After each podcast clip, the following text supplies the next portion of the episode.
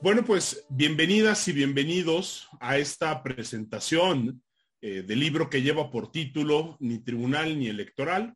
Esta es una obra que fue publicada este año, hace algunos meses, tanto por el Instituto de Investigaciones Jurídicas de la UNAM como por el Centro de Investigación y Docencia Económicas, eh, el CIDE.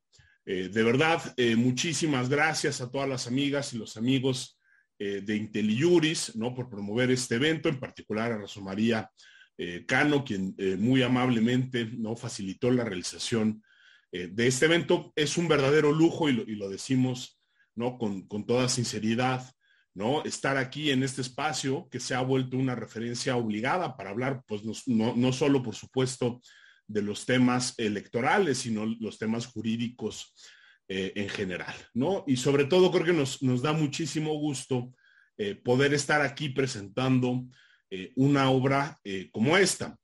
una obra que no surge de la nada, digamos, es una continuación ya de trabajos previos que han tenido enfoques relativamente similares, ¿no? En particular, en el año de 2009, ¿no? Se publicó eh, la obra Democracia sin garantes, las autoridades electorales contra la reforma electoral, un libro que en su momento eh, coordinaron eh, Pedro Salazar Ugarte y Lorenzo Córdoba Vianello.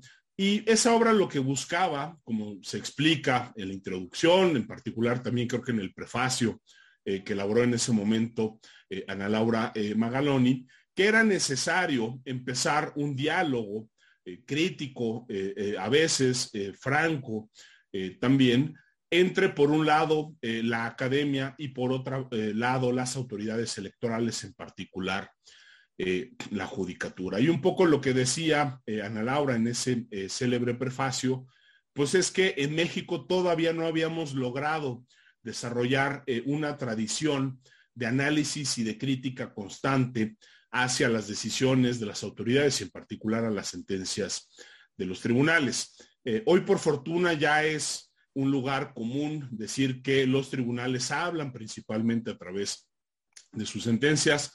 El Tribunal Electoral y en particular la Sala Superior eh, no son la excepción. Hoy en día el Tribunal Electoral sí es una autoridad ¿no? que se analiza, que incide constantemente en el debate eh, eh, público y no han sido pocos los trabajos después de esa primera obra de Democracia sin Garantes que fueron reforzando esta eh, tradición. Hoy las cosas ya de más de 10 años después, por fortuna, ya son muy diferentes.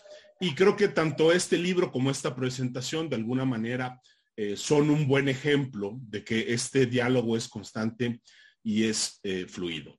¿no? nos acompañan en esta eh, presentación, ¿no? Y la primera intervención será de Tito Garza eh, Onofre. Él es investigador en el Instituto de Investigaciones Jurídicas eh, de la UNAM. Él es uno, ¿no? con su servidor de los coordinadores de esta obra, en la cual dos autoras y dos autores analizamos algunas de las principales decisiones del Tribunal Electoral, algunos aspectos medulares también sobre, sobre su funcionamiento. ¿No? Nos acompaña también eh, María Marván Laborde. Ella actualmente es investigadora y secretaria académica en el Instituto de Investigaciones Jurídicas eh, de la UNAM, pero cuenta además con una muy amplia trayectoria. Eh, fue, entre otras cosas, consejera del entonces Instituto Federal Electoral. Y está también Rosa María, bueno, y es por supuesto también autora, ¿no? De uno de los capítulos de este trabajo, ¿no? También nos acompaña Rosa María eh, Cano. Ella es actualmente eh, socia, eh, fundadora e integrante de Más que Litigios. También cuenta con una experiencia bastante amplia en la materia electoral. Fue directora jurídica también del, Instituto Federal Electoral y también ha escrito uno de los capítulos que están en el libro. Y finalmente, y nos da un enorme gusto que nos acompañe aquí Reyes Rodríguez Mondragón. Él, como todos saben, en esta una presentación muy detallada, es el magistrado presidente del Tribunal Electoral del Poder Judicial de la Federación. Anteriormente se desempeñó como eh, magistrado en la sala regional eh, de, Monterrey. Y pues bueno, como podrán ver aquí lo que tenemos es una, creo que virtuosa conjunción de personas dedicadas a la labor este, eh, académica, al litigio, a la consultoría, con trayectorias profesionales en diversas facetas de lo electoral. Y la idea es simple y sencillamente hablar del libro y hablar también de la importancia que tienen este tipo de ejercicios analíticos, críticos sobre pues un tribunal que es importantísimo, ¿no? Aquí no lo tenemos que decir, pero vale la pena eh, eh, recordarlo, el Tribunal Electoral, en particular la Sala Superior, pues es la máxima autoridad jurisdiccional en la materia, sus, sus resoluciones son eh, definitivas, no pueden ser impugnadas, no pueden ser revisadas ni siquiera por la Suprema Corte de Justicia de la Nación. Entonces, Rosa María, Tito, María, Reyes, muchísimas gracias ¿no? Por estar eh, aquí en este espacio. Y si les parece bien, procederíamos de la siguiente eh, manera, pero no le pediríamos a Tito que haga, ¿no? Este, en unos 10 eh, minutos de introducción a la obra.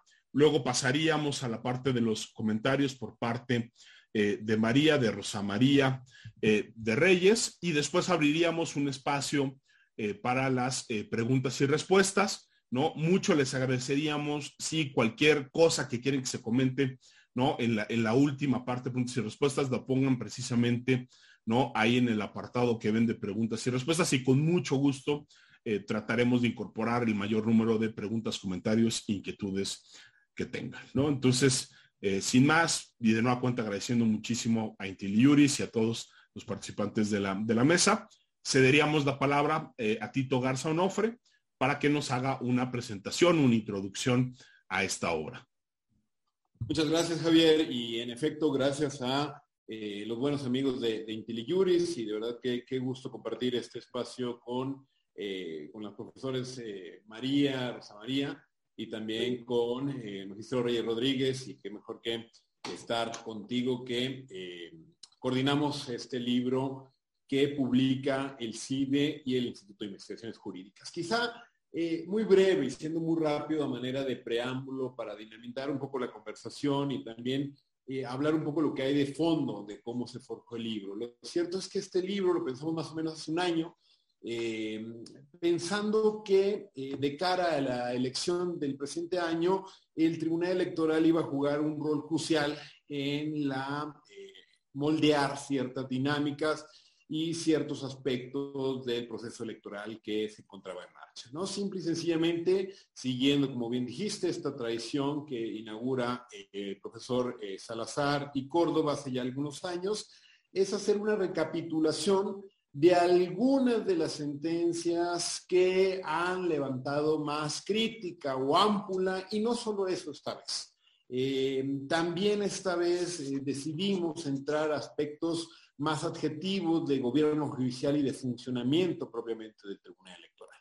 En ese sentido, hicimos una convocatoria amplia, hay que decirlo, invitamos a un grupo paritario de autoras y de autores para que analizaran alguna sentencia de, las cuales habíamos estado revisando durante hace ya algunos, algunos años. ¿no? Algunos cumplieron, no vamos a quemar aquí a quien no cumplió, pero hay que decirlo que eh, invitamos a una gran cantidad de, colegas y de personas que están eh, haciendo propiamente estudios de, sentencias y a partir de ello fue simple y sencillamente hagan un análisis crítico de una sentencia del Tribunal Electoral, ¿no?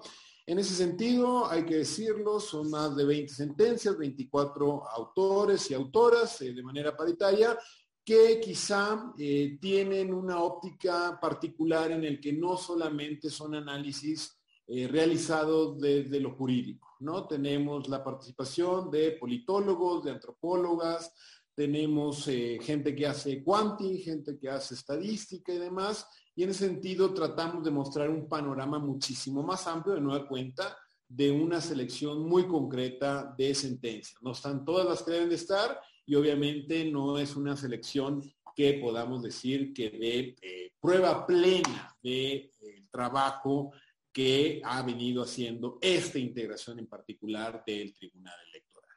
Simple y sencillamente fue la vocación del libro, y lo dijimos a todos nuestros colaboradores y colaboradoras, es saber que estos órganos y que las altas cortes en los marcos de un Estado democrático constitucional eh, necesariamente tienen que estar vigilados, ¿no? tienen que tener un cierto marcaje electoral para saber que sus decisiones, si bien son última instancia y eh, no hay nada que las pueda contravenir, necesitan tener cada vez mayor difusión, estudio y crítica. Lo dice claramente la profesora Magaloni en el estudio introductorio eh, de, esta obra, en el sentido que hace años parecería que no es normal, ¿no? Eh, hay que decirlo, tiene 25 años el Tribunal Electoral y el camino andado en comparación de otras instituciones parecería que todavía existen muchas personas que no saben cómo funciona el Tribunal Electoral o que solo importa cuando una decisión genera polémica y cosas por el estilo. Lo que estamos viendo en este libro es el reflejo de eso, de que cada, más, cada vez más, esperemos que eh, tarde que temprano, se interesen más la ciudadanía en el trabajo del Tribunal Electoral para fortalecerlo y así generar un diálogo entre la academia y las instituciones y las autoridades electorales. Dicho esto, quiero eh, mencionar en particular eh, ciertos temas que eh, no solamente son análisis de sentencias, sino aspectos adjetivos para el funcionamiento del Tribunal Electoral, que de cara a una reforma electoral, de cara a una inevitable reforma electoral, podríamos decir, en donde parecería que ya incluso el propio Tribunal Electoral está trabajando al interior con una comisión, parecería que muchas de las voces actuales en el debate público instan y eh, fomentan un borrón y cuenta nueva. Desde aquellos hace algunos meses que se filtró una iniciativa eh, por parte de eh, los senadores del poder político en turno que hablaban de una reducción de escaños, de una desaparición de OPLES, en fin, creemos firmemente, y lo decimos Javier y un servidor en el estudio introductorio, no creemos que se trate de hacer un borrón y cuenta nueva a nuestras instituciones electorales. Cualquier modificación que se quiera hacer para la reforma electoral que viene de cara en los próximos meses, o por lo menos la discusión que se espera abrir en los órganos representativos, parecería que tiene que tener eh, claramente una vocación reflexiva, plural y sobre todo de diálogo entre distintos sectores que hacen materia electoral. En ese sentido, eh, creemos que la crítica sirve y la crítica de sentencia, la crítica de las instituciones sirve teniendo claramente que es una crítica constructiva. Lo que aquí hablamos, y esto se nos ha dicho mucho, un título que no gustó y un título que... El libro, el libro refleja propiamente lo que anhelamos decir con esto, es que en definitiva el Tribunal Electoral en ocasiones ha difuminado el componente político con el jurídico. Y de ahí que entonces que tenemos que tener cada vez más claro que los argumentos y las razones que se esgrimen para defender algún tipo de decisiones, sean administrativas o judiciales, tienen que tener una racionalidad que pueda sustentarse en argumentos. En ese sentido, eh, la crítica que hacemos a las instituciones electorales es con el fin de esperar que cada año que pase, cada tiempo, cada elección que pase, el trabajo de nuestros árbitros importe, se vigile y cada vez quede más claro su importancia en un Estado constitucional como el que aspiramos a hacer. De verdad creo que es un trabajo plural, creo que es un trabajo que ha servido para dinamitar algunas discusiones y sobre todo que hay que decirlo, es un trabajo que lo vamos a seguir haciendo, es un trabajo que es bien importante hacerlo de cara a las próximas elecciones, el dinamismo que conlleva eh, eh, propiamente la materia electoral, parecería que esa prueba y error, se están modificando criterios, tal, tal. Esto, para eso, tendemos los puentes desde la academia y siempre con toda la disposición de entender que este tipo de obras siguen una estela, como bien dijo la profesora Magaloni, de diálogo entre la academia y la judicatura. Dicho esto, de verdad yo quiero eh, en particular agradecer eh, a las autoras que nos acompañan, a todos los participantes del libro, porque creo que ha servido para cada vez más dar a conocer el trabajo interinstitucional, un trabajo que es necesario hacer en momentos donde parecería que la eh, academia o el trabajo científico enfrenta graves problemas con el poder político. Creemos sinceramente que para eso son este tipo de obras para tender puentes y para ver por dónde que estamos haciendo bien, que estamos haciendo mal, creo que es algo que vale la pena recalcar. No es que los académicos tengan la razón, es simple y sencillamente que con la academia que eh, buscamos eh, criticar y buscamos fortalecer cada vez más un trabajo que afecta la vida de millones y millones de mexicanos y de mexicanas. De verdad, es un libro que tiene una vocación eh, pedagógica, es un libro que se encuentra disponible de manera gratuita en el repositorio virtual del Instituto de Investigaciones Jurídicas y también para eh, los románticos y las románticas, pues hay una versión impresa que también la pueden conseguir en la biblioteca del Instituto de Investigaciones Jurídicas, también lo pueden solicitar de vía electrónica. De verdad, eh, muchas gracias por la, esta disposición de entablar un diálogo, por generar estos puentes entre la academia y la judicatura y sobre todo por cada vez más reconocer y ver cómo el trabajo del Tribunal Electoral afecta la consolidación de la democracia mexicana. Me ciño estrictamente al tiempo para tener eh, un diálogo y tener cada vez mejor eh, poder responder preguntas de nuestro auditorio. Gracias y de verdad estamos a su disposición.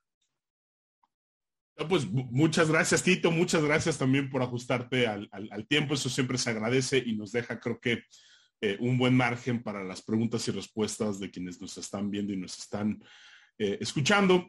Eh, y bueno, María, tú escribiste un capítulo, ¿no? En esta obra sobre una sentencia muy importante y muy polémica, ¿no? Que fue la, la sentencia que obligó a los partidos políticos a realizar ¿no? Eh, algunas, eh, eh, bueno, pues más bien tomó una acción afirmativa para obligarlos a que tuvieran que postular por lo menos a la mitad de candidaturas, ¿no? integradas por mujeres. Es una sentencia, digamos, histórica por muchas razones, también por la manera en la cual se procesó la, decisión, quienes hayan seguido el, asunto, quienes hayan leído el texto eh, de María lo, saben, si no lo han hecho los, invitamos. Y bueno, pues ese es, ¿no? Como uno de los, de los ejemplos del el tipo de eh, trabajos que se encuentran en esta obra, pero también, como decía Tito, hay otro tipo de trabajos que se incluyen este, aquí, que ya no solo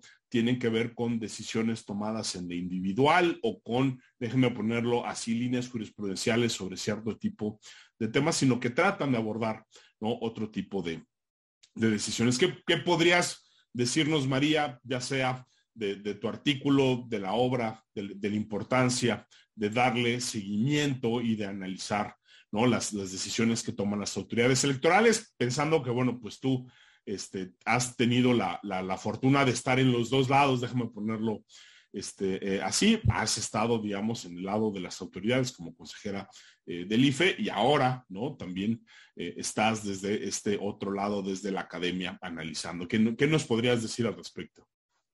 Muchísimas gracias, Javier. Muchas gracias a Javier y a Tito por la, por la invitación a ser autora del libro, a Rosa María Cano por la presentación y quiero agradecer de manera muy especial al magistrado eh, Reyes Rodríguez Mondragón, porque me parece, eh, me parece que habla muy bien de él eh, venir a, la presentación de un libro que, como bien ya dijeron Javier y Tito, es un libro duro, es un libro crítico, y pues él viene también a escuchar, a, a darnos su versión en algunas cosas y a estar con nosotros en este diálogo eh, que realmente se haga eh, verdadero, vamos a decirlo eh, así.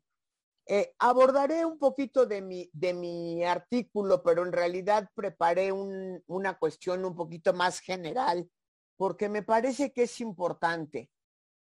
una de las cosas que me parece importante decir, que ya la dijo Tito, pero la voy a repetir de manera muy rápida, no es un libro que nada más analice sentencias. Eh, se hace cargo también de una serie de temas que se han ido complicando a lo largo de 25 años de existencia del Tribunal eh, eh, Electoral. si tomamos en cuenta los, los, años del trife, del trife eh, tenemos entonces 31 años de justicia electoral. Quisiera no tomar en cuenta los, los del periodo contencioso electoral del Tribunal contencioso electoral porque en realidad había muy poca autonomía, etcétera. Y creo que es un buen momento de reflexionar eh, sobre la importancia que tiene el Tribunal Electoral y la importancia que tiene tener una autoridad jurisdiccional que dirima las eh, controversias entre, fundamentalmente, pero no exclusivamente, entre la autoridad y los partidos, la autoridad y los candidatos, la autoridad y eh, los eh, ciudadanos.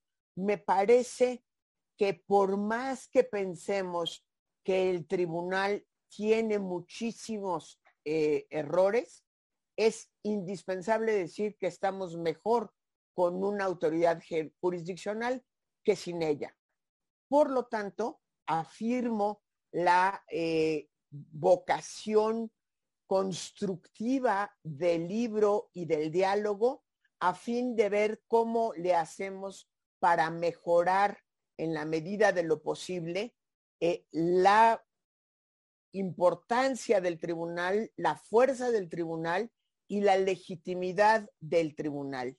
Decía el gran jurista Alexi que la legitimidad de las cortes y de los jueces depende de la calidad de sus argumentos y por supuesto también de la consistencia de los mismos. Y un poco lo que hacemos en este libro desde diferentes perspectivas es un análisis de la calidad de esos argumentos, de si estos argumentos están apegados a derecho o a veces se, se inclinan más por soluciones políticas en donde uno puede pues realmente preocuparse por lo que está sucediendo. Y la otra cuestión que también es muy importante, que lo vemos en el libro, es las consecuencias de las decisiones. Creo que una de las cosas por las de las que tenemos que reflexionar con mucho cuidado y con mucha preocupación es las consecuencias a veces no tan buenas que tienen algunas decisiones que aparentemente son democráticas. Y creo que eso es eh, importante. No haré un repaso de todos y cada uno de los artículos, primero porque en 10 minutos es imposible hacerlo y segundo porque la lógica de una presentación de un libro es invitarlos a que lo, lo compren y que lo lean ya les facilitamos la mitad de la tarea, no lo tienen que comprar. El Instituto de Investigaciones Jurídicas ha decidido desde hace muchos años, yo creo que siete, ocho años, eh, poner a disposición del público toda su obra. Se puede, se puede consultar toda su obra completa y esta no es la excepción, pero sí me encantaría que las 52 personas, 62 personas que están conectadas se quedaran con las ganas de leerlo después de esta eh, presentación. Eh, uno de los artículos que es muy interesante habla de los problemas específicos de esta composición y cómo le pegó a la composición actual en su legitimidad la ampliación de los plazos de los magistrados por una decisión del Poder Legislativo y, en última instancia, también de la Suprema Corte de Justicia de la Nación, que decidió validar el cambio de ley para haber hecho esto. Creo que es un tema importante al que le, eh, me da, la verdad, eh, mucho gusto que el libro le haya dedicado eh, una buena parte en el análisis. Hay muchos otros temas que se vienen repitiendo constantemente siempre que analizamos el sistema electoral. Eh, por ejemplo, la forma en la que los partidos mañosos abusan de la ley al hacerla y al aplicarla, y, esta es parte de la dificultad, eh, en la representación proporcional y el abuso de la legislación de coaliciones. Claramente, a partir de una interpretación mañosa de la ley y de huecos, pues que uno no puede pensar al no ser legislador ni miembro de un partido, más que que los dejaron a propósito. Eh, la preocupación que tenemos, eh, desde luego, de cómo se ha violentado la, la representación o la fidedigna representación, eh, permitiendo márgenes altísimos de sobrerepresentación. Si ya el 8% de sobrerepresentación, que necesariamente tiene que tener un correlativo de 8% de subrepresentación, es decir, cuando alguien gana un porcentaje más alto de votos, perdón, de curules que los votos que obtuvo, es porque alguien gana menos. Eh, y luego la interpretación propia de la ley eh, en la aplicación de, esto ha generado mayores eh, desviaciones.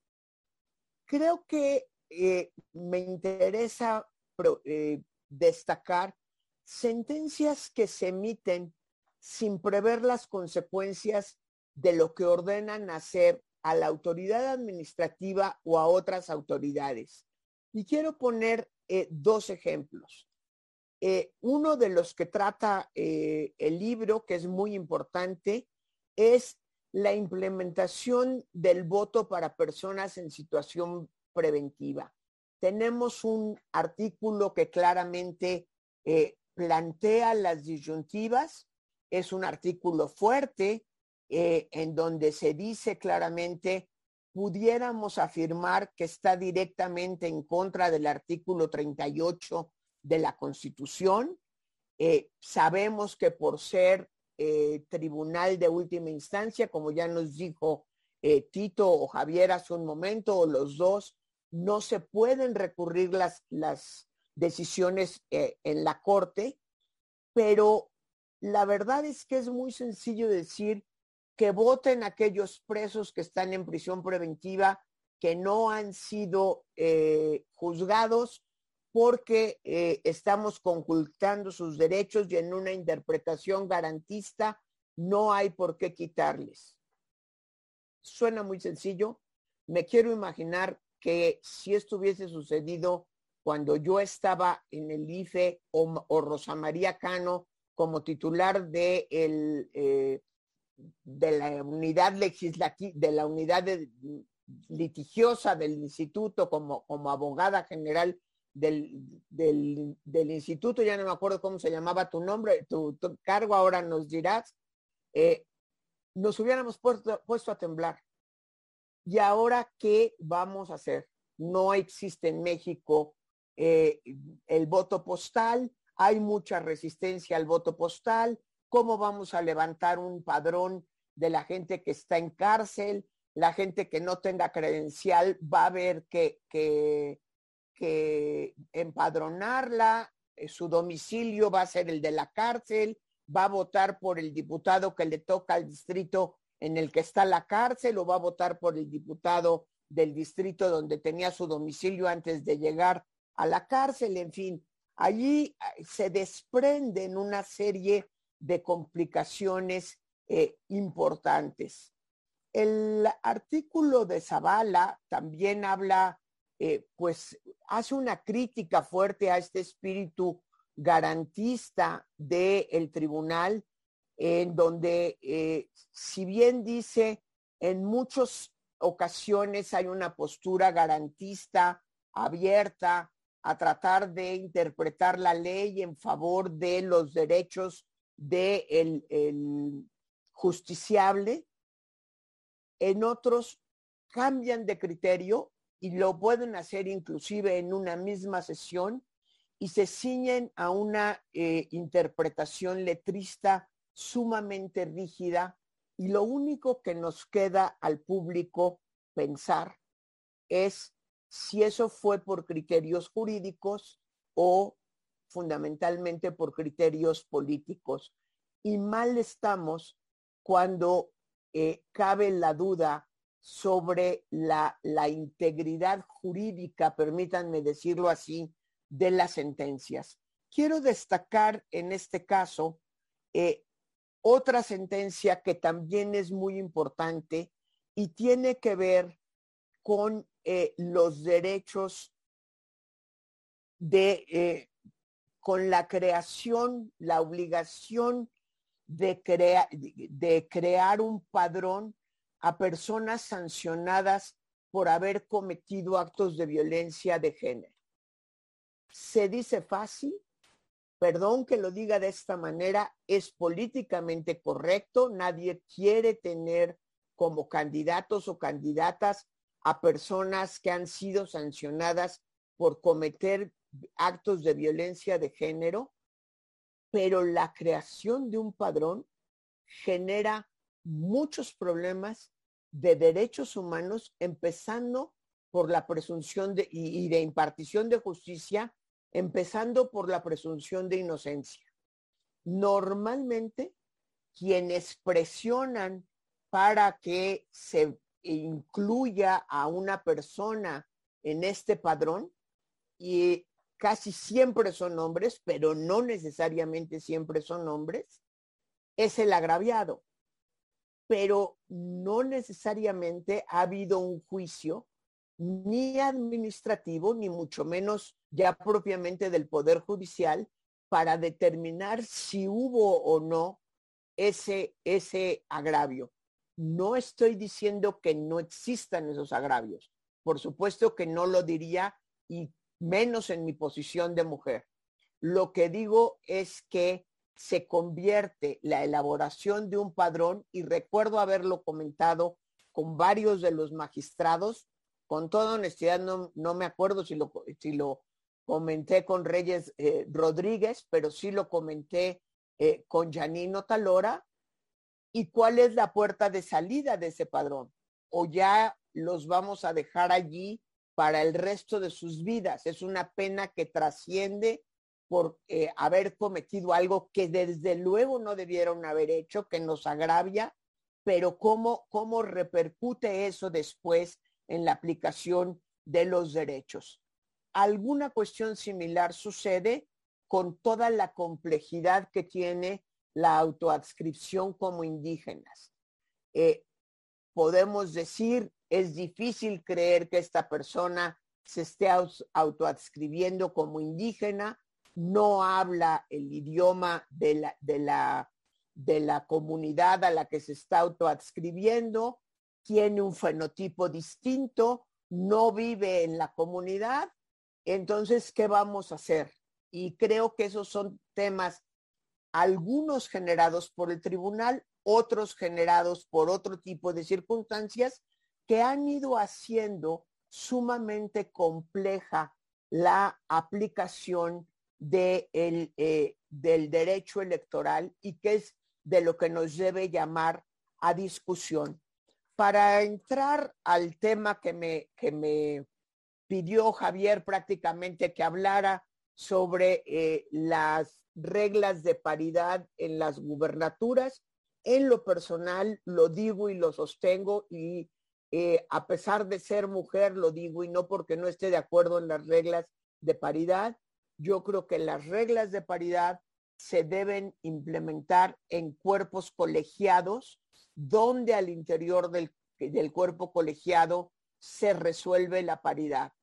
La elección de gobernador, de gobernadora, de, de quien va a gobernar una entidad, es una elección unipersonal y por lo tanto estoy convencida que no cabe las medidas de paridad.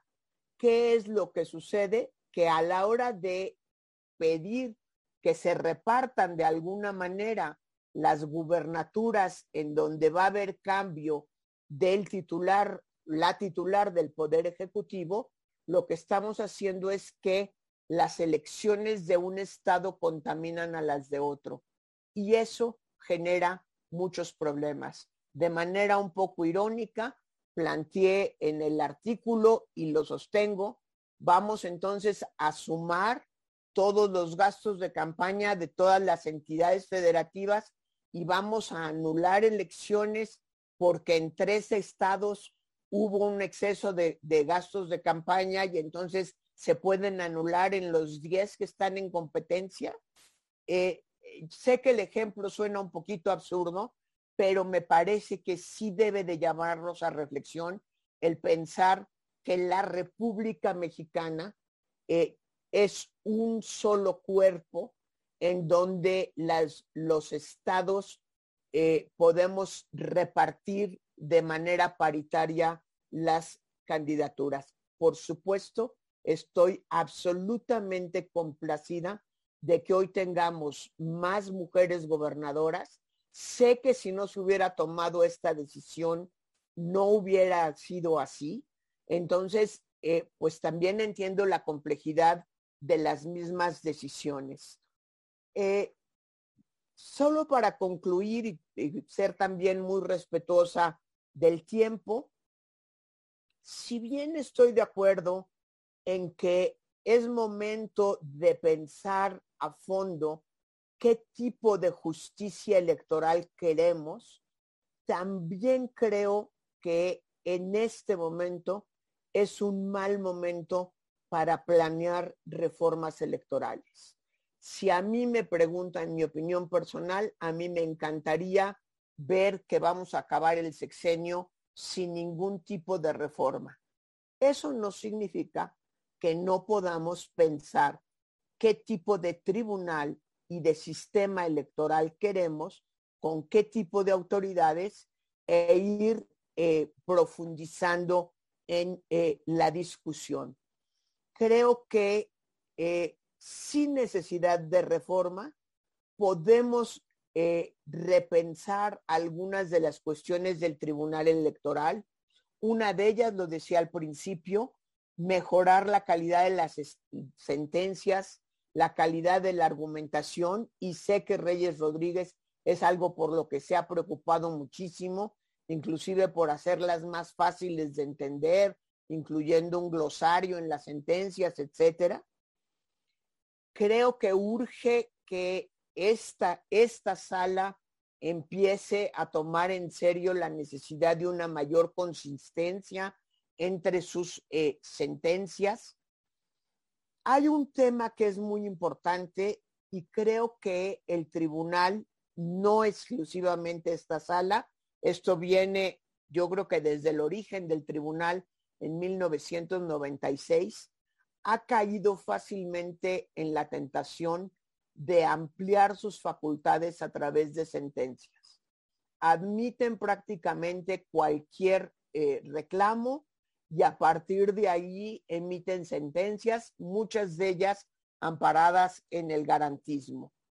Eh, yo creo que el tribunal nunca se debió de haber metido a problemas laborales. Tenemos autoridades laborales que debieran de resolver en la Junta de Conciliación y Arbitraje o como ahora se llame o se vaya a llamar y no debería de haber habido ninguna diferencia entre un empleado del Instituto Federal Electoral o ahora del INE y cualquier otro de cualquier otra dependencia eh, gubernamental o, organismo de Estado. Una que me preocupa mucho es cómo se han ido metiendo en eh, la vida civil de las personas a través del el análisis, por ejemplo, no es el único caso, de si los niños pueden o no filmar eh, eh, spots y está analizado también en, en, el libro. O sea, de verdad le toca al Instituto, perdón, al Tribunal Electoral del Poder de la, Judicial de la Federación determinar si tienen el permiso de la madre o del padre en caso de divorcio para que un niño participe o no participe en un spot promocional eh, me parece sumamente cuestionable. Creo que hay que empezar a desechar eh, sentencias frívolas y ceñirse estrictamente a la materia electoral. Y eso se puede ir avanzando sin necesidad de una reforma. Concluyo diciendo qué bueno que tenemos un tribunal electoral eh, para un tribunal de justicia electoral. Qué bueno que reflexionamos sobre cómo mejorarlo y vayamos haciendo el análisis específico de todo aquello que tenemos que replantear para atacar problemas estructurales y coyunturales y tener una mejor impartición de la justicia en materia electoral. Muchísimas gracias. Hombre, al contrario, gracias eh, María y gracias por una reflexión eh, eh, tan amplia, ¿no? Tocas temas específicos, puntuales. ya lo decías, el primer capítulo, de hecho, ¿no? De, la obra trata sobre la sentencia de la Corte relacionada con la ampliación de mandato, ¿no? Nos, nos hablaste también, pues, de varios artículos y en consecuencia de sentencias que se que se tratan en, la obra, la decisión relacionada con el voto de personas en prisión eh, eh, preventiva, ¿no? Eh, evidentemente también, bueno, pues este texto que tú escribiste y también pues una reflexión más amplia sobre, temas que han sido polémicos y que siempre han dado mucho de, qué hablar, ¿no? Como que podremos quizás sintetizar como la expansión de los confines de la, de la materia electoral y obviamente, pues esta coyuntura, ¿no? Ya lo decía Tito, ¿no? Creo que cuando escribimos el, el, libro había un foco puesto que era el desempeño, digamos, de esta integración, pensando, obviamente, en que venían un momento muy importante para el Tribunal Electoral este año con todos los litigios relacionados con los procesos electorales de, ¿no? Ya es lugar común decirlo cada tres años, pero pues esta otra vez fue la elección o, o el proceso, o los procesos electorales más este, numerosos en la historia de la democracia eh, mexicana y obviamente todo el tema de la reforma electoral que creo que estaba latente ya en ese momento. Lo decía también eh, Tito y lo decimos en la introducción, ¿no? Obviamente nosotros creemos que la justicia electoral puede eh, mejorarse, que quizá este tipo de ejercicios pueden aportar, pero siempre de la base de lo existente y de lo que ya funciona bien, ¿no? Y lo que hemos visto recientemente, pues de repente son llamados para un borrón y cuenta nueva como si desaparecer al árbitro eh, electoral fuera la solución a problemas eh, puntuales. Rosa María, pues te pediríamos también una reflexión, si nos quieres hablar eh, de, tu artículo. Tú escribes un, un artículo pues muy técnico y muy específico, ¿no? Sobre, déjame ponerlo así, una de esas cuestiones que quizá son de más difícil comprensión para un público no especializado, relacionado, ¿no? Con el tema del interés jurídico que tienen los actores que acuden a la justicia electoral y también la facultad normativa del de, eh, INE. Pero bueno, te preguntaríamos si nos quieres hablar eh, de tu artículo, de la obra, o también, y eso te lo enseñamos mucho, si quieres hacer alguna reflexión mucho más general sobre la justicia electoral. Y otra vez, de verdad, Rosa María, muchas gracias ¿no? por, por convocar este diálogo. Pues al contrario, muchísimas gracias em, a ustedes por la eh, invitación a participar en esta, en esta obra. Pero bueno, buenas noches y me da un gusto en verdad eh, saludar y estar en esta mesa en compañía de María, de Javier, de Tito y del magistrado presidente Reyes.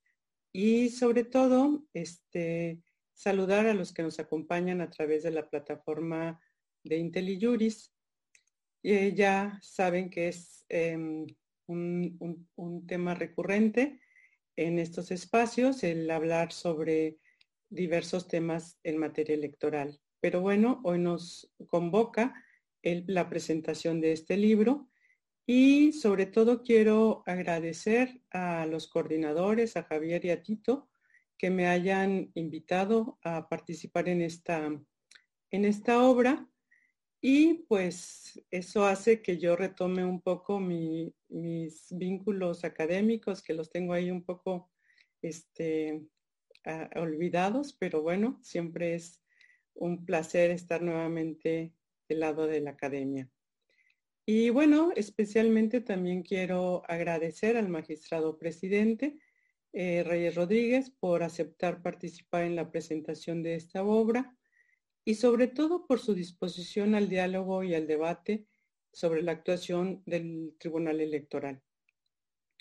Em, es claro que un demócrata eh, sabe escuchar, sabe escuchar al otro y sobre todo em, sabe respetar el disentir eh, del, del, otro, ¿no? Entonces, esta vocación demócrata de estar aquí y escuchar pues obviamente opiniones que disienten de lo que ha em, resuelto el Tribunal Electoral, pues eh, habla muy bien de su vocación democrática.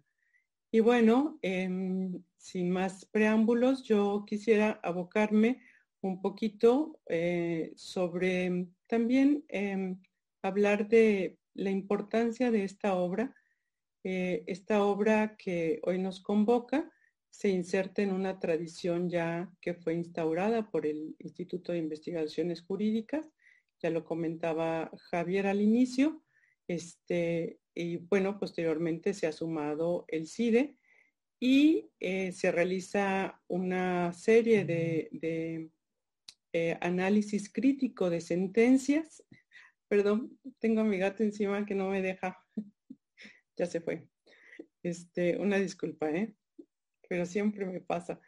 Este, bueno, les comentaba que en esta, que en esta ocasión, bueno, pues em, este libro lo que retoma esta tradición que ha hecho investigaciones jurídicas y el CIDE sobre em, un análisis críticas de las sentencias más relevantes de la sala superior, pero no necesariamente em, son sentencias que se lleven una cronología o, tengan alguna temática en especial, sino son sentencias que específicamente han causado polémica en, la, en, la, en la sociedad, ¿no? en la opinión pública. Y bueno, pues eso hace que el, libro se convierta en un libro sumamente crítico. Em, estas, esta, tradición pues la iniciaron con el libro de Democracia sin garantes, las autoridades contra la reforma electoral, un libro que hablaba sobre la implementación del el modelo de comunicación política, que bueno, fue también en esos momentos sumamente eh, debatido el tema de cómo las autoridades, cómo en principio el IFE estaba implementando este modelo y posteriormente las sentencias que se dieron por parte del tribunal. Eh, Posteriormente, pues tenemos el, libro coordinado por Hugo Concha y Saúl, López Noriega, que se le denominó la injusticia electoral del examen. Y bueno, también aquí hubo una serie de eh, sentencias que se analizaron de manera muy crítica. Y de tal manera que, como ya lo decía Tito, pues se ha venido normalizando en nuestro en nuestra, en nuestra sociedad, en, la academia, que existan obras críticas sobre la función jurisdiccional. Incluso yo creo que también se ha ido normalizando el que los jueces reciban estas obras de manera, pues, eh, como, como más tolerante, ¿no? O sea, eh, bueno, eso creo yo. Eh, y bueno, este, este diálogo que se construye a través de este tipo de, obras entre la academia y, el tribunal electoral, yo creo que solamente puede tener como efecto fortalecer la democracia. Em, por ello celebro que, nuevamente que el día de hoy nos acompaña el magistrado Reyes, pues solamente siendo receptivos a las críticas se puede lograr em, mejorar la administración de justicia en el momento en que nos cerramos a las críticas, en el momento en que no escuchamos al otro, en ese momento estamos cavando nuestro fracaso. Entonces, creo que eh, este tipo de obras y que eh, la autoridad electoral escuche a, la crítica, pues lo celebro ampliamente. Bueno, em, eh, mi, participación en, esta, obra es un comentario a la sentencia eh, del subrat 49-2020. Y bueno, como ya lo decía Javier, sí es un, tema un tanto técnico, pero eh, ah, quisiera precisar en qué consiste. En, un primer término, están, esta, esta sentencia están involucradas las facultades normativas del INE. Eh, concretamente un acuerdo mediante el cual se establecía una serie de directrices sobre la propaganda gubernamental a difundirse durante las campañas en las elecciones locales de Hidalgo y de Coahuila. Y en este acuerdo lo que hizo el INE fue ordenar a los concesionarios de radio y televisión abstenerse de difundir em, de manera ininterrumpida las conferencias eh, que conocemos coloquialmente como mañaneras. ¿Por qué? Porque en esas, em, esa, esa, esa, difusión pues iba a tener cobertura o iba a ser difundida donde estaban desarrollándose procesos electorales eh, locales en, los, en las entidades que mencioné. Esta sentencia consideró que era fundado el planteamiento del partido político que impugnó relacionado con la falta de congruencia del acuerdo impugnado y atendiendo a que la propia reglamentación del INE em, señalaba que se debía haber constreñido a la, a la, calificación de las solicitudes que recibió sobre la difusión de propaganda gubernamental, eh, relacionada con, con diversos em, programas que sí se podían o no difundir en ese, en ese periodo, ¿no?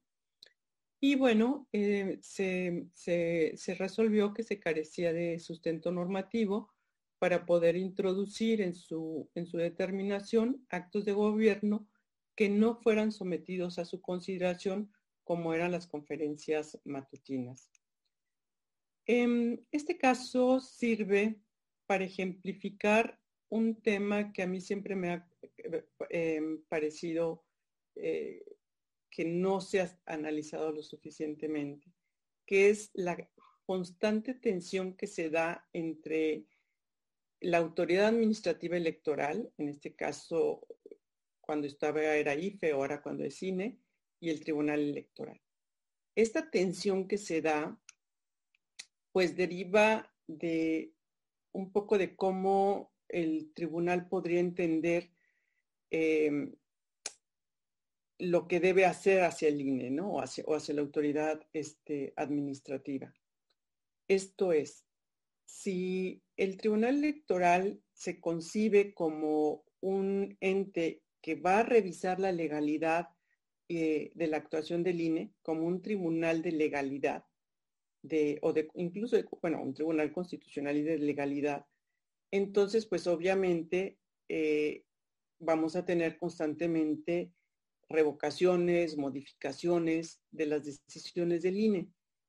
¿Por qué? Porque obviamente, pues, a la mejor falta ahí algo y habrá un estricto control de legalidad y eso hará que las decisiones se revoquen o se modifiquen. Sin embargo, el INE es, em, es un ente especial, es un ente que obviamente es un, ente, es un órgano constitucional autónomo que tiene características muy particulares. Em, y, básicamente, eh, ¿qué son esas, esas, esas eh, características? Bueno, pues originalmente ya le encomendaron funciones de organizar las elecciones, pero pues ya no solamente organiza elecciones, sino que le han sido adicionadas una serie de funciones pues cada vez eh, mayores. Eh, como fue en su caso con la reforma 2007, todo el modelo de comunicación política, o a partir del 2014, que es una autoridad nacional que debe cuestionar el Sistema Nacional de Elecciones. Solo por mencionar la reforma 2007-2014. Y bueno, eh, esto hace que sea una autoridad que es muy compleja en su funcionamiento. Y una de las funciones inherentes para poder eh, realizar bien sus o adecuadamente sus funciones, pues es la función normativa. Y bueno, se podría tener una visión más empática eh, del rol que desempeña el INE eh, en el, una vez que el tribunal se acercara a comprender esas necesidades que están ahí en, la autoridad electoral y que se requieren para, eh, no sé, realizar algún acuerdo, etcétera, pues con una única finalidad, que es cumplir con eficacia la función que le toca desarrollar.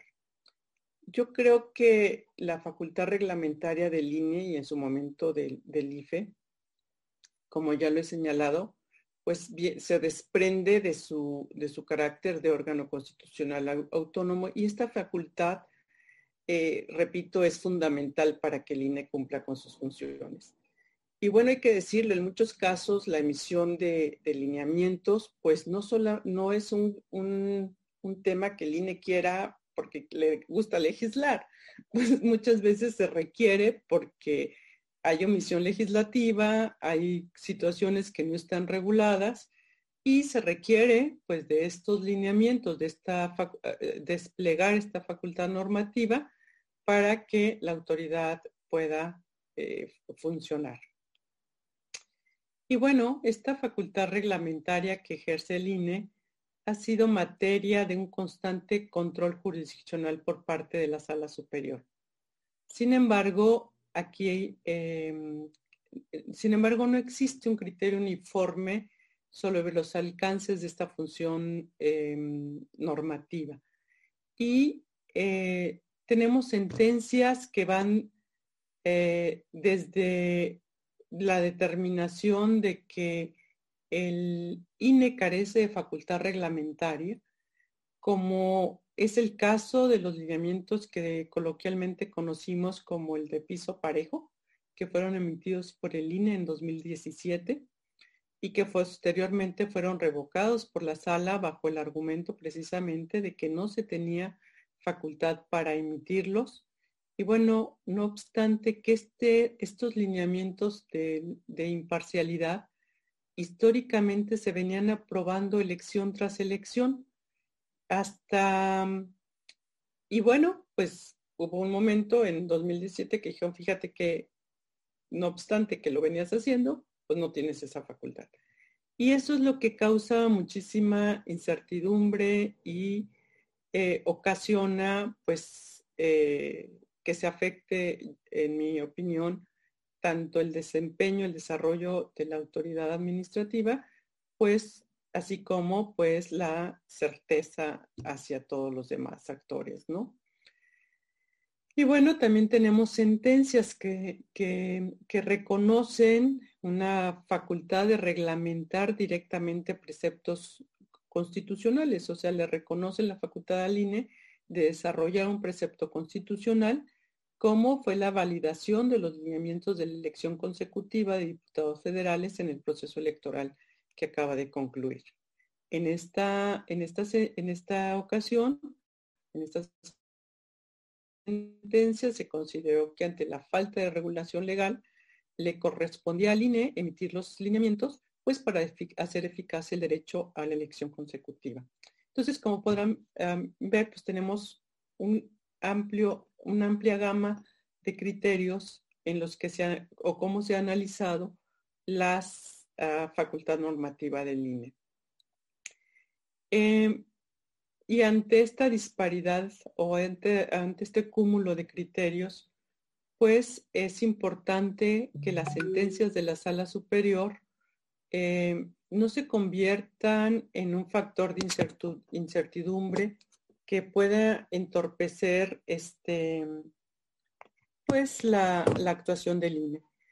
Em, por ello es indispensable que se tome en cuenta las particularidades, como ya lo señalé, de las funciones que ejerce este órgano constitucional autónomo y sobre todo la, em, lo especial y profesional que se ha convertido o específico que se ha convertido ciertas, ciertas áreas.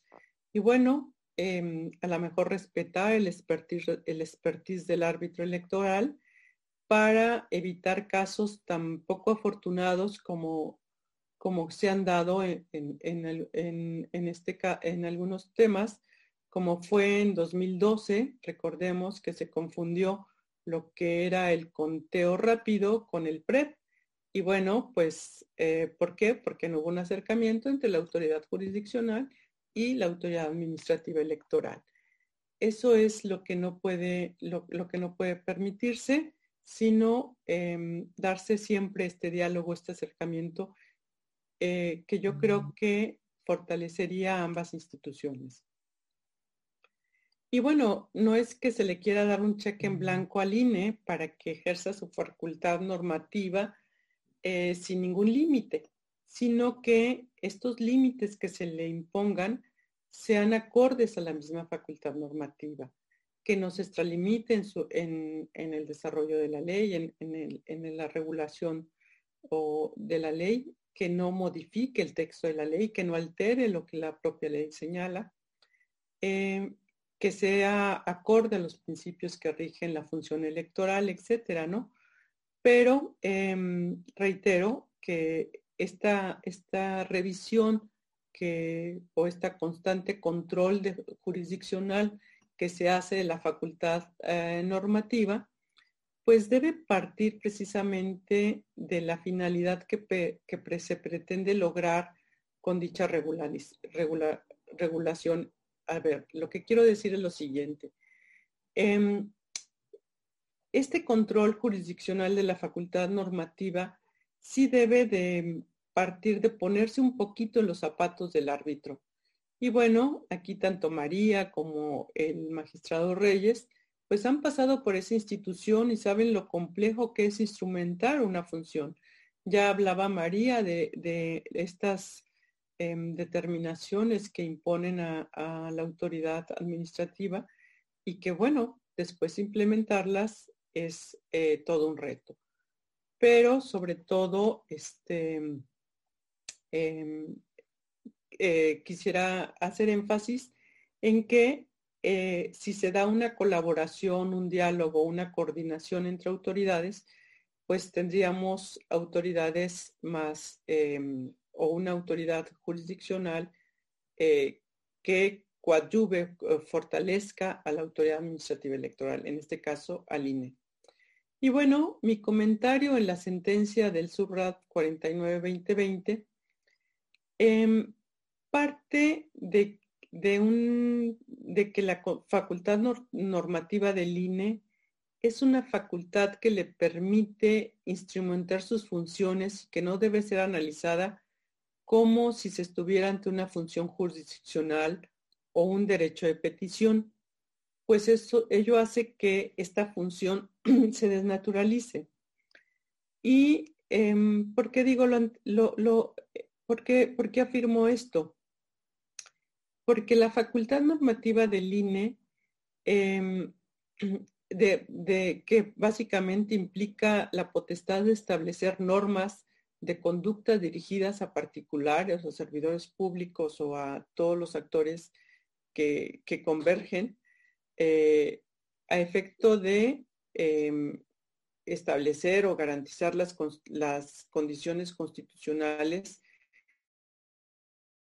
en los procesos electorales y para lo cual se debe considerar los diversos elementos que, que pueden ser proporcionados por los interesados pero no solamente eh, esta facultad se despliega cuando alguien acude y solicita algo o a través de alguna situación que, algún interesado pueda presentar, porque eso limitaría muchísimo la facultad. Es más, eso sería una, una porción muy disminuida de lo que es la facultad eh, normativa, porque realmente pues lo que se está, lo que se despliega eh, cuando se hace esta, esta facultad normativa, pues es una, una función netamente este, de, interés eh, público, una, una, una, función en la que se despliega ah, pues básicamente este, una actuación eh, que conlleva eh, la necesidad de establecer una regulación específica, un, tema de orden público para efecto de regular una conducta eh, en particular. Em, en este sentido, pues la función que ejerció el INE en el acuerdo que fue impugnado, en la sentencia que me tocó comentar, pues obviamente se inserta en una función reguladora de la conducta de los entes gubernamentales para que la propaganda gubernamental atienda parámetros eh, en las excepciones constitucionales y a efecto de que pueda ser difundida durante las campañas este, electorales y hasta la jornada comicial. Esto es, este acuerdo tenía como finalidad pues, validar ciertas propagandas para que pudieran ser difundidas. Y aquí estamos ante una intervención pública cuya función es regular conductas o comportamientos orientados a lograr fines constitucionales de la equidad, eh, de la equidad electoral y el cumplimiento de obligaciones de servidores públicos o de medios de comunicación.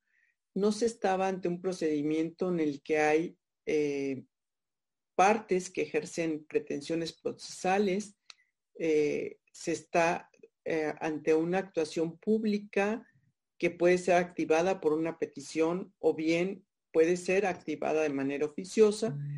Y en esencia esa es la diferencia que, eh, en que reside mi refrendo con o mi diferendo con la eh, sentencia emitida por la sala superior.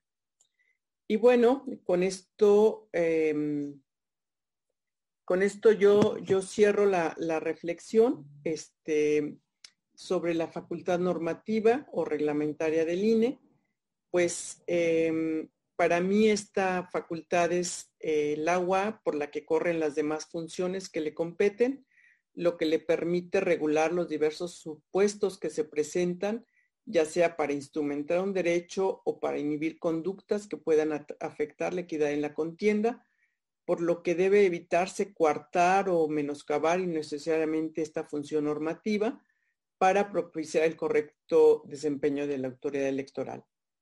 Eh, solamente quisiera eh, terminar agradeciendo pues nuevamente la invitación a participar en, esta obra colectiva y eh, sobre todo en esta presentación tan especial con amigos entrañables en, esta, en, este, espacio. Muchísimas gracias. Pues al, contrario, Rosa María, ¿no? Eh, decía yo que, bueno, obviamente este tema sobre la facultad normativa era un tema eh, técnico, polémico, abordas también otro, eh, ciertamente, que es el tema de la relación o el diálogo que hay entre la autoridad administrativa y la autoridad jurisdiccional.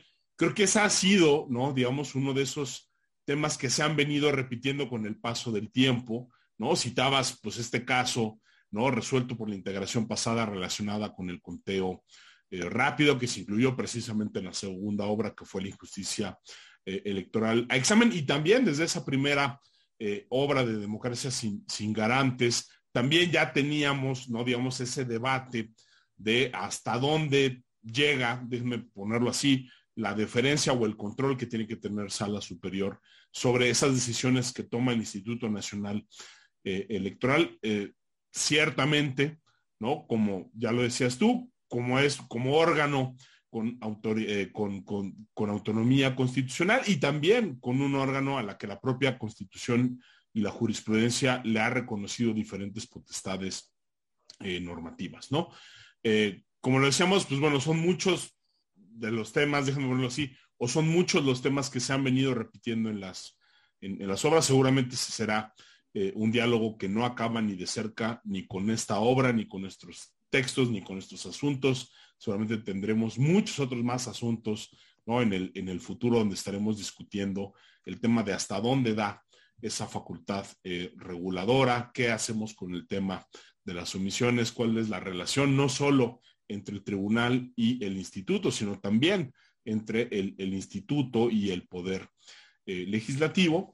Eh, y bueno, pues ya pasaríamos ahora a la última eh, intervención. Yo solo quiero reiterar ¿no? que de verdad nos, nos da un enorme eh, gusto y es un gran privilegio que esté aquí el magistrado presidente Reyes Rodríguez eh, Mondragón. Ya lo decía María Reyes, y me consta, ¿no? Ha sido una persona que ha impulsado muchos cambios en la justicia electoral, desde la claridad en el, en el lenguaje, la mejora en la manera en que se argumentan las sentencias del Tribunal Electoral, también el diálogo eh, con, con, la judicatura. Eh, y bueno, pues Reyes, de verdad nos, nos, da mucho gusto que estés aquí, ¿no? Que estés comentando no solo el libro, sino que podamos platicar, ¿no? Quizá de otros temas importantes para la justicia electoral. Y sin más, pues te cederíamos eh, la palabra para tu intervención. Gracias, Javier. Muy buenas noches. Eh, el, gusto es mío y el privilegio también de poder hablar con ustedes y tener esta eh, oportunidad de dirigirme a su auditorio. Le agradezco particularmente a Rosa María Cano, que nos abrió este espacio de IntelliJuris para comentar el libro eh, coordinado por Javier Martín y por Tito Garza, eh, quienes están aquí acompañándonos y también saludo con mucho aprecio a la doctora María Marván lo primero que quiero eh, pedirles es una disculpa porque estoy desde el iPad y, eh, quizá eh, pueda fallarme ya sea el, internet o, el audio o se puede mover un poco la imagen. bueno, dicho esto, quisiera también empezar invitando a, ustedes, a María, a Tito, a Javier, y a Rosa María a presentar este libro en el Tribunal Electoral. Eh, eh, ojalá y lo pudiéramos hacer ahí de manera presencial o híbrida o virtual, pero que eh, sepan que la magistratura electoral se ha caracterizado desde sus inicios, es decir, desde hace 25 años, ¿no? por una apertura al diálogo, por eh, estar dispuestos a escuchar la crítica. Evidentemente, eh, desde hace 25 años hasta hoy, los contextos son distintos, la evolución del derecho electoral ha sido dinámica, es una materia que tiene constantes cambios y esos cambios eh, legales han dado lugar, por supuesto, a eh, cambios interpretativos que se reflejan en las sentencias.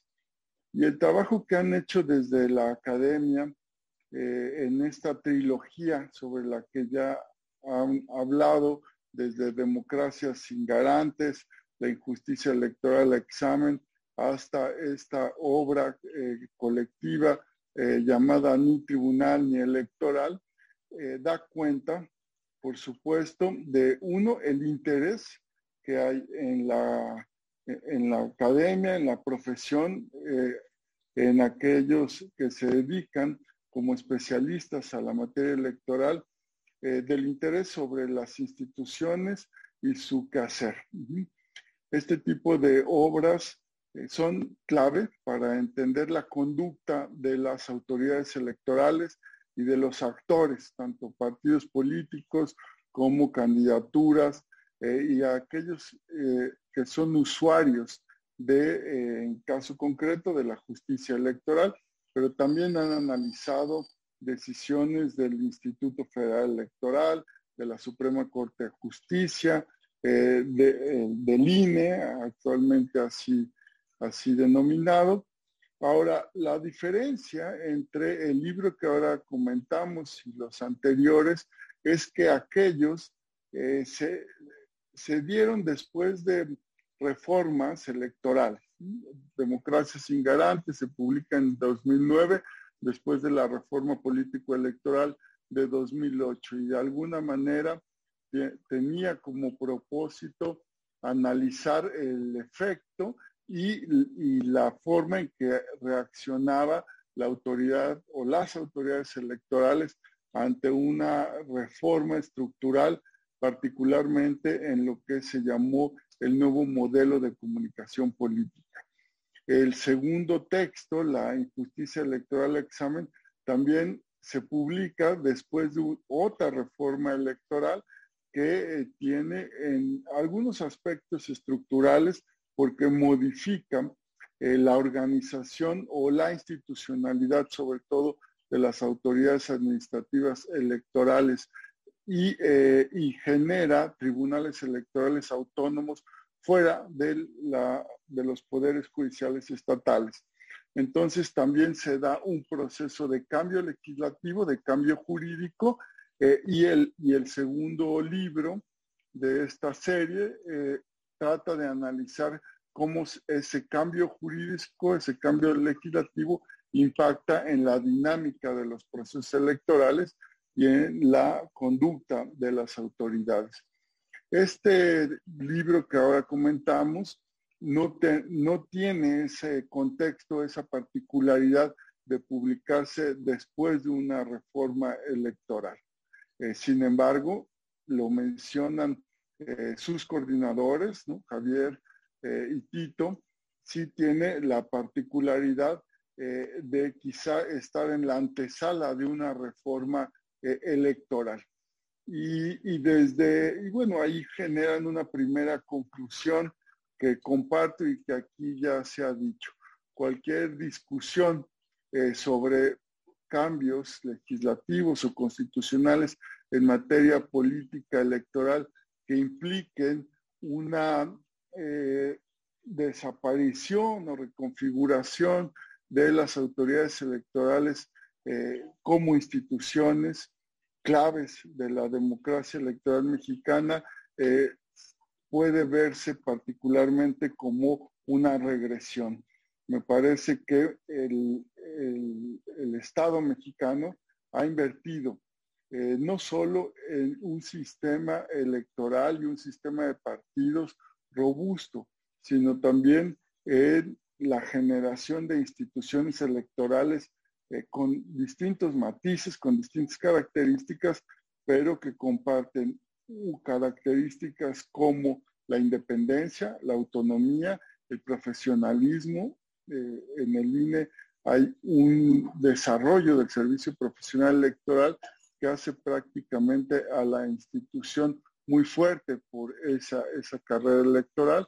El Tribunal Electoral se insertó en el Poder Judicial de la Federación precisamente con el ánimo de tener una autoridad que se rija por los mismos principios y características de un poder independiente.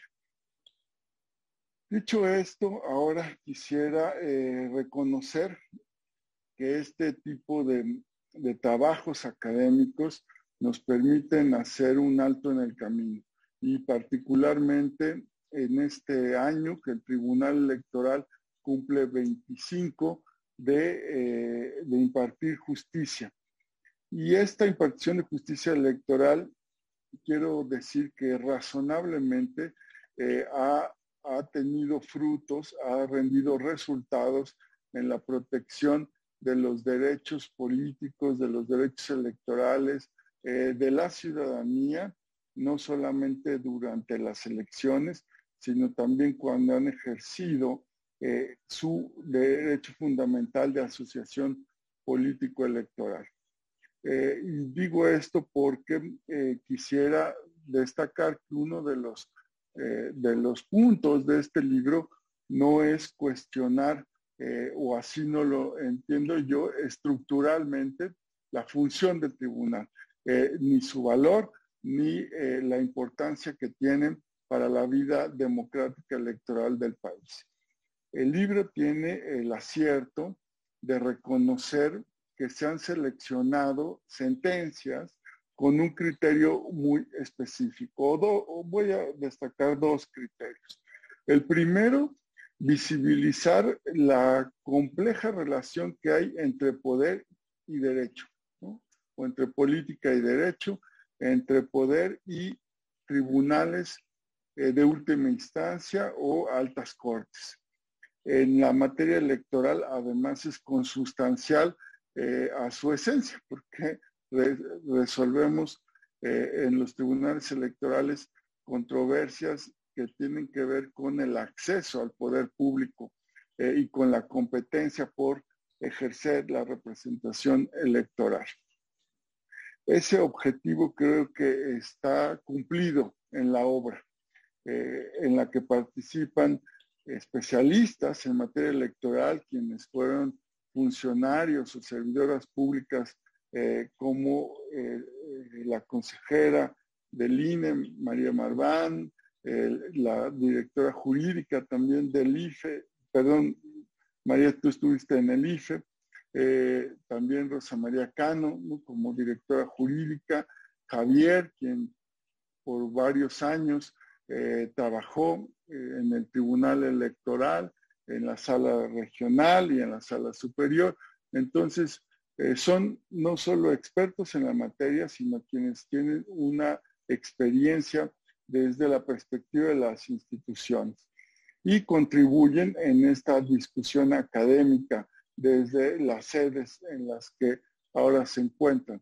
También eh, encontramos eh, textos elaborados por profesionales del derecho, profesionales electoralistas y académicos eh, ya con, una visión, digamos, externa o, sí, quiero decir, externa al, ámbito, a la arena electoral.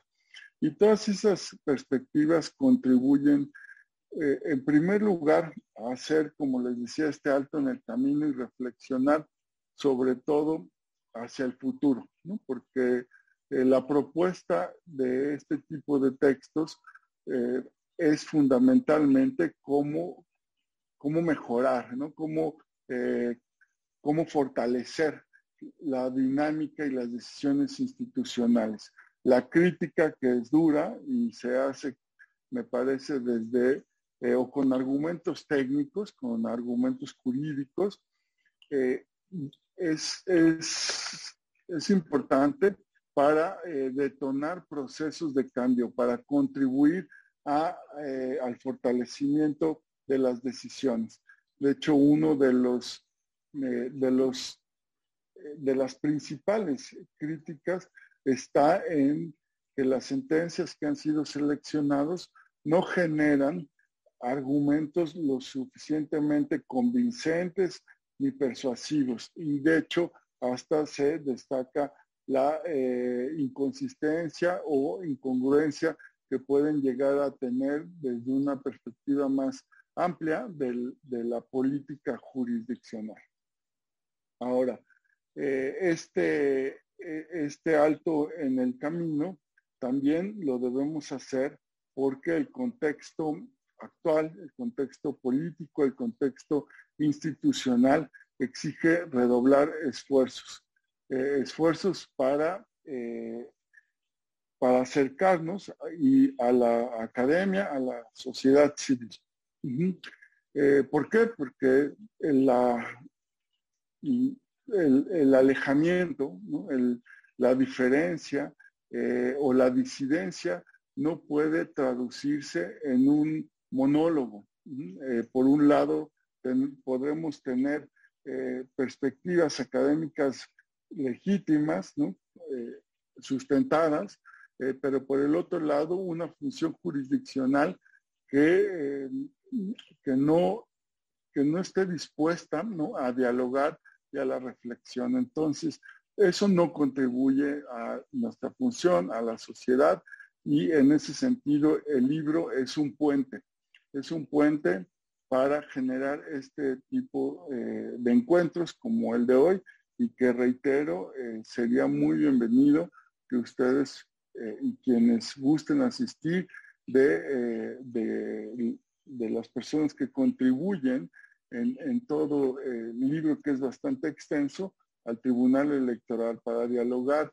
también con el cuerpo profesional, eh, el secretariado eh, que lleva a cabo la función jurisdiccional y que fundamentalmente también soporta la elaboración de las sentencias que están siendo analizadas. Ahora, la perspectiva del libro se revela de manera honesta, académicamente honesta, eh, que consiste en elegir sentencias cuestionables, ¿no? controversiales.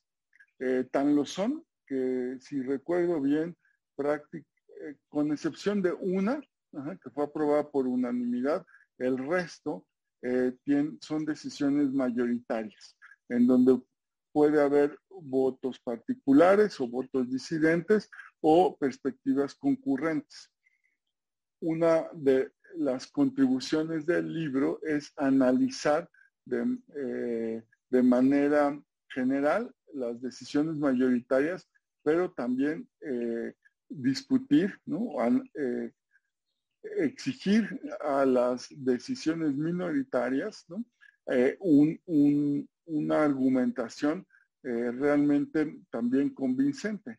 Entonces, por, desde esa, digamos, desde esa visión, el libro es completo, ¿no? En cada sentencia que se analiza, eh, se revisa la argumentación de la decisión mayoritaria como los aspectos eh, sobre los cuales pueden tener acuerdos o desacuerdos de los votos disidentes. La disidencia es algo que caracteriza al Tribunal Electoral y me parece que eh, en ese sentido el tribunal se ha fortalecido con contextos de exigencia interna y externa, es decir, con un debate al interior del tribunal eh, en, donde la, eh, la mayoría y la minoría puede expresar libremente sus puntos de vista jurídicos. Y el contexto de exigencia externa que es creado por la academia también nos permite ver cómo estos precedentes tienen que ser revisado sobre todo hacia el futuro. ¿no? Y finalmente eh, quisiera destacar que el libro toca de manera amplia diversos temas, todos ellos complejos, eh, que tienen que ver desde eh, la fiscalización de partidos políticos o el uso de herramientas que, a, las cuales los partidos recurren como son fideicomisos eh, y, que eh, también son objeto de revisión por el Instituto Nacional Electoral. Aborda aspectos de derechos fundamentales como el voto desde eh, quienes están en una situación de prisión preventiva hasta aspectos relacionados con la nulidad de elecciones o la legitimidad de los resultados electorales. por supuesto, el libro eh, tiene una ubicación temporal que si bien mm, da cuenta de, en general, de la, de la política judicial de esta integración del Tribunal Electoral en aspectos muy específicos, eh, se queda corto, dado que, pues obviamente, las restricciones temporales no permiten revisar eh, lo, lo, que sucedió en este proceso electoral. Y, que, y esto, digo, lo, lo, menciono porque eh, ojalá puedan continuar con este trabajo eh, y complementar algunas lecturas sobre, por ejemplo, los casos que se resolvieron en torno a la propaganda gubernamental. ¿no? El, el asunto que eh, que se ha comentado, se queda en una fase inicial de este proceso electoral y sin embargo, como todo va, eh, como toda actividad jurisdiccional, van evolucionando los criterios. Eh, sin embargo, es, es, obviamente congruente el libro en tanto quiere demostrar un objetivo, comprobar ciertas hipótesis eh, y, por supuesto eh, ha sido publicado, si recuerdo bien, hasta, eh, considerando sentencias hasta el 2020 o principios de 2021. los invito, por supuesto, a seguir ejerciendo esa labor crítica, constructiva, ese análisis agudo desde la academia para que esta integración al final eh, estamos prácticamente a cinco años de, la integración. El libro mm, atiende lo que ya han señalado desde aspectos controversiales en la designación como actividades institucionales eh, eh, y, el trabajo jurisdiccional. Es, es, valiosa esa, digamos, esa amplitud de temas y ojalá se pueda eh, continuar para que al final de esta integración podamos tener ese, ese balance que ustedes hacen y que de verdad contribuye, yo tengo la convicción de que contribuye a la reflexión y es de los pocos libros, porque en México hay muy poca literatura sobre la conducta judicial, que atienden a través de las sentencias y de la gobernabilidad en el tribunal eh, explicaciones para desentrañar la conducta de los jueces, de las juezas. Es, un, es una perspectiva en la cual en México eh, en, mi opinión, se produce todavía muy poco, pero que es muy necesario, particularmente cuando se trata de tribunales de última instancia, eh, a los que efectivamente no les revisan sus decisiones eh, o otras, otras instituciones. Les agradezco mucho por la invitación y por la posibilidad de dialogar y con esto concluyo. espero haber respetado también el tiempo. No, eh, pues al contrario, reiteramos el agradecimiento, ¿no? Por, por acompañarnos, por estar aquí. Eh, ciertamente lo, que, lo, que dice el magistrado presidente es, cierto, ¿no? Lo, lo decimos abiertamente. Eh, esta no es una obra que pretenda hacer un balance general del Tribunal Electoral, porque ahí tendremos que hacer dos cosas, ¿no? O quizá un análisis, ¿no? De alguna muestra aleatoria o tratar de analizar todas las sentencias del Tribunal Electoral. Eso, digamos, es es imposible, ¿no? Por, la cantidad de sentencias que hoy dicta la justicia electoral y por la evolución que ha tenido, eh, no lo es. Y, ciertamente es eso, se trata de discutir, ¿no? Algunas sentencias relevantes, digamos, eh, por la atención mediática que tuvieron, por el tipo de temas que se trataron, poner sobre la mesa argumentos, ¿no? Eh, y así como decías, ¿no? Que bueno, pues disentir al interior de los órganos colegiados, pues es parte, digamos, de, cualquier judicatura en el, en, el, mundo, pues lo mismo pasa con los textos académicos, ¿no? Uno puede estar eh, más convencido o menos convencido con la crítica que se hace de eh, la, crítica, ¿no? Y también, pues este libro es una invitación a seguir eh, de verdad, muchas gracias por la invitación. Este, yo hablo a título, hablo a título personal, pero estoy seguro ¿no? Este, que a Rosa María, a María, este, a Tito, a mí nos encantaría continuar el, diálogo, ¿no? Sabemos que el Tribunal Electoral ha creado espacios precisamente, ¿no? Para discutir las propias eh, sentencias, ¿no? Y en ese sentido, bueno, pues reiteramos, ¿no? El, agradecimiento. Andamos ya llegando prácticamente a la, a la hora y media de la transmisión.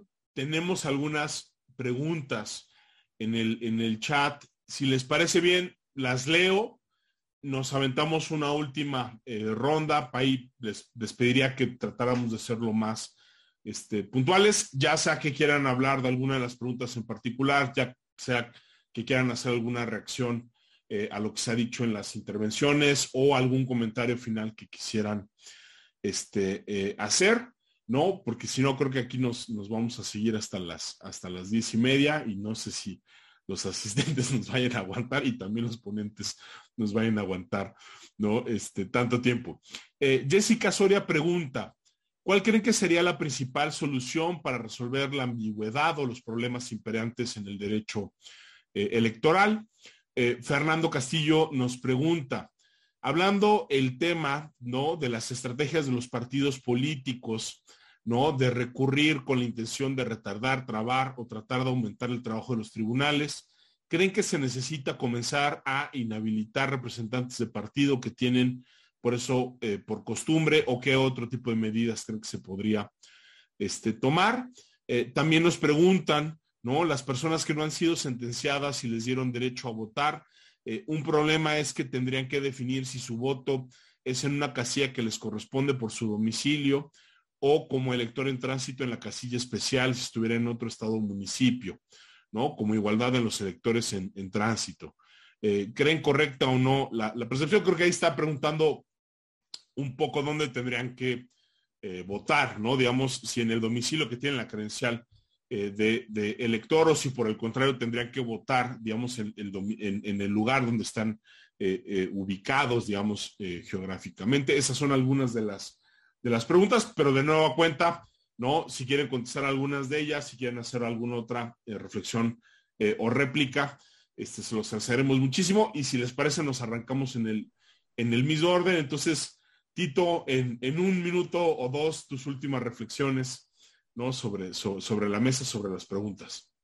Eh, claro que sí, Javier, muy rápido. en torno a, la reforma pendiente o a la reforma que está eh, por venir. Eh, yo en esto creo que, yo creo que, que el pronóstico que, hace María de que no se necesita, yo lo comparto, pero me parece inevitable, ¿no? Me parece que, como está el panorama político, va a venir un cambio, entonces habría que adelantarse un poco a la discusión. Y hay muchas cosas que yo creo que el propio tribunal puede modificar de gobierno eh, judicial al interior, con modificación del reglamento, pero eh, creo que lo comentamos en alguna presentación, la reforma pendiente es de los partidos políticos.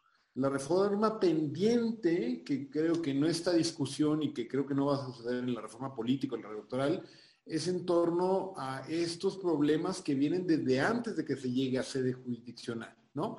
Habría que poner a discusión internas, eh, temas paritarios, habría que poner esta hiperlitigiosidad que hay de, litigar por litigar. Yo creo que se pueden hacer muchas modificaciones desde antes para tener una mejor institución electoral. Lo de la ambigüedad, en definitiva, es algo eh, que creo que es propio, lo mencionó Reyes en torno a, derecho y poder, a la, moneda boviana en torno a esta, esta, esta coyuntura y yo creo que para eso, en definitiva, necesitamos eh, claramente eh, que las eh, reglas en juego dejen cada vez más de hacer tantos reenvíos, tantas contradicciones entre sí mismas. Lo ha dicho el propio ministro Saldívar, tiene un artículo muy famoso en donde él menciona que el propio derecho electoral mexicano se ha llevado a eh, modificar al extremo en donde parecería que muchas veces resulta ininteligible. Creo que vendría bien una destecnificación propiamente de estas cuestiones. De verdad, eh, agradezco la disposición, le tomaremos la palabra al magistrado presidente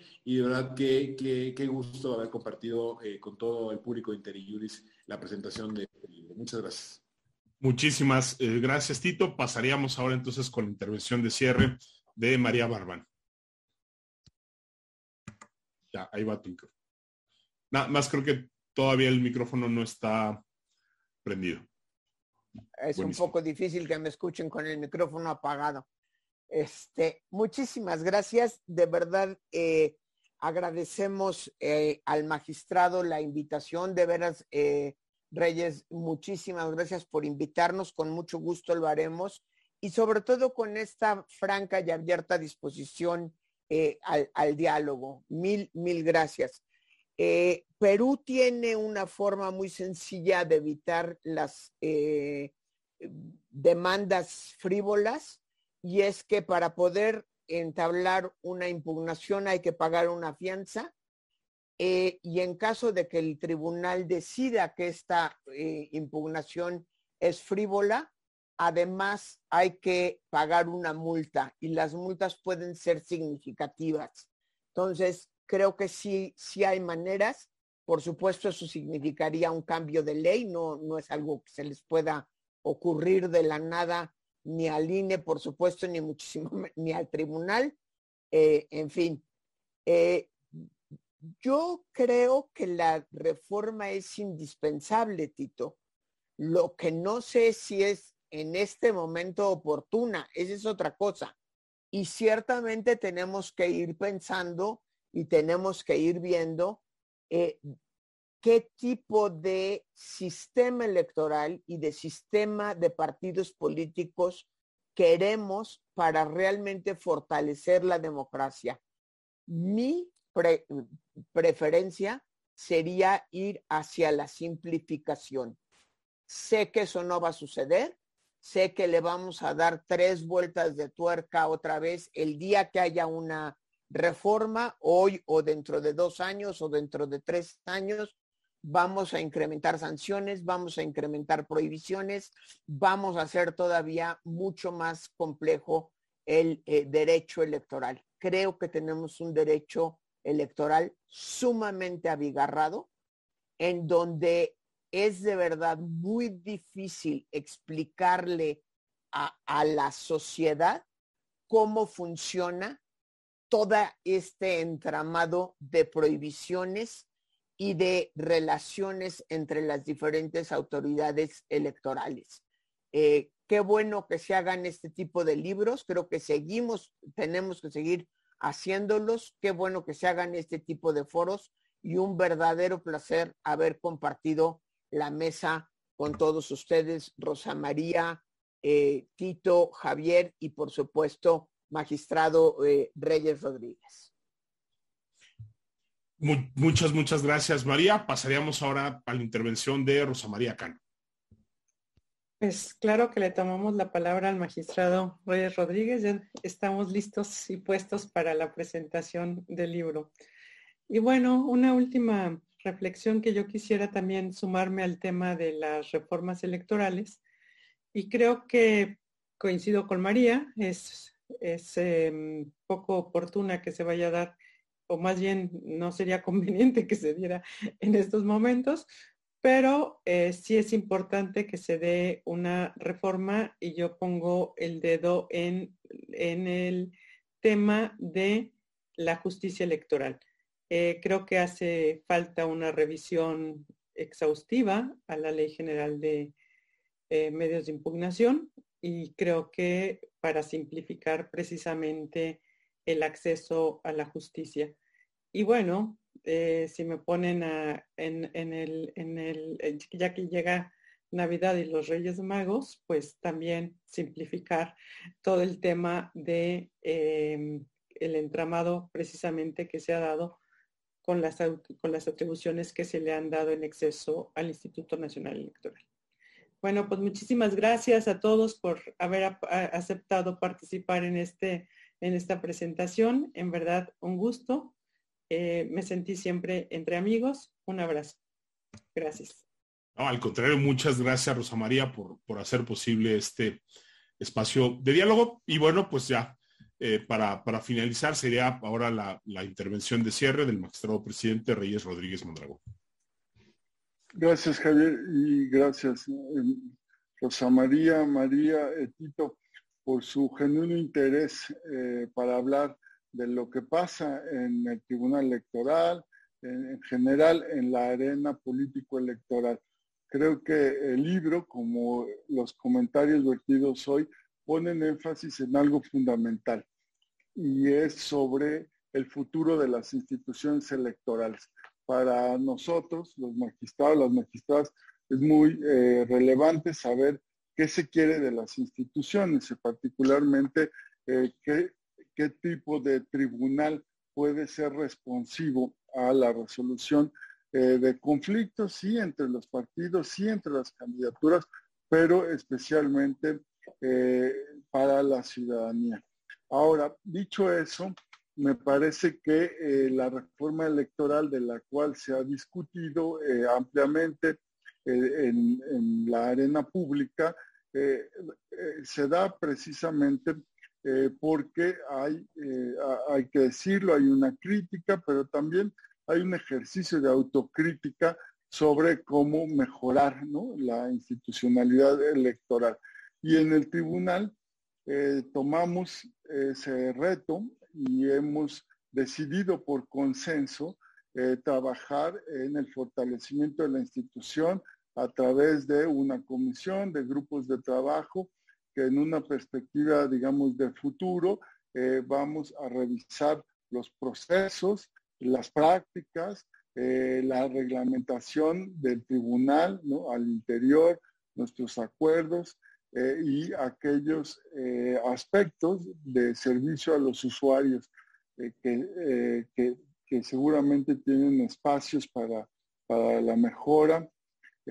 y, y en ese sentido, también asumimos la responsabilidad de contribuir a ese cambio gradual, a, esa eh, necesidad que tienen las instituciones públicas eh, de seguir evolucionando eh, y por supuesto la discusión en torno a qué tribunal para el futuro, qué tipo de legado institucional esta integración puede dejar requiere del diálogo con ustedes del diálogo con ex magistrados, ex magistradas, y por eso también estamos pensando a abrir audiencias públicas y poder recibir sus, sus contribuciones, sus reflexiones. Y, por supuesto el tribunal está abierto y ojalá pongamos fecha ¿no? para llevar a cabo este tipo de análisis eh, que, eh, que, van en la línea de lo que hemos trabajado ya con ustedes desde hace tiempo eh, como observatorios de las sentencias electorales. Gracias por esta invitación y por la oportunidad de saludarles. No, pues gracias, no, ya, ya lo decía Rosa María, María, este, Tito, te, tomaremos la, palabra. Ojalá no sean más espacios eh, de diálogo. Sabemos también que precisamente el Tribunal Electoral está precisamente ¿no? en este eh, proceso de revisión de muchas de las cuestiones. Y bueno, pues creo que a final de cuentas el, libro, esta presentación, lo que buscan es, es eso, abrir espacios para dialogar, para hacer, hacer diagnósticos, para hacer ¿no? este, posibles propuestas eh, de solución. Y bueno, pues no nos queda eh, sino agradecer de nueva cuenta a IntelliJuris, ¿no? Por facilitar eh, este espacio. Muchas gracias de verdad, Rosa María. muchas gracias, Tito, María, ¿no? Al magistrado presidente Reyes Rodríguez Mondragón. Y sobre todo, pues muchas gracias a quienes nos han visto y nos han escuchado, ¿no? Desde esta transmisión de Zoom, también a, a través de las transmisiones en las diferentes plataformas de eh, y como decía Tito, ¿no? El, libro, y también María, el libro se encuentra eh, eh, disponible de manera gratuita en formato electrónico en la página del Instituto de Investigaciones Jurídicas eh, de la UNAM, también lo pueden adquirir ¿no? este, en, versión impresa y ojalá pues no sea este el último ¿no? de este tipo de ejercicios de reflexión colectiva y también multidisciplinaria, hay que decirlo. Eh, les mandamos un abrazo fuerte con el agradecimiento de siempre por escucharnos en este espacio.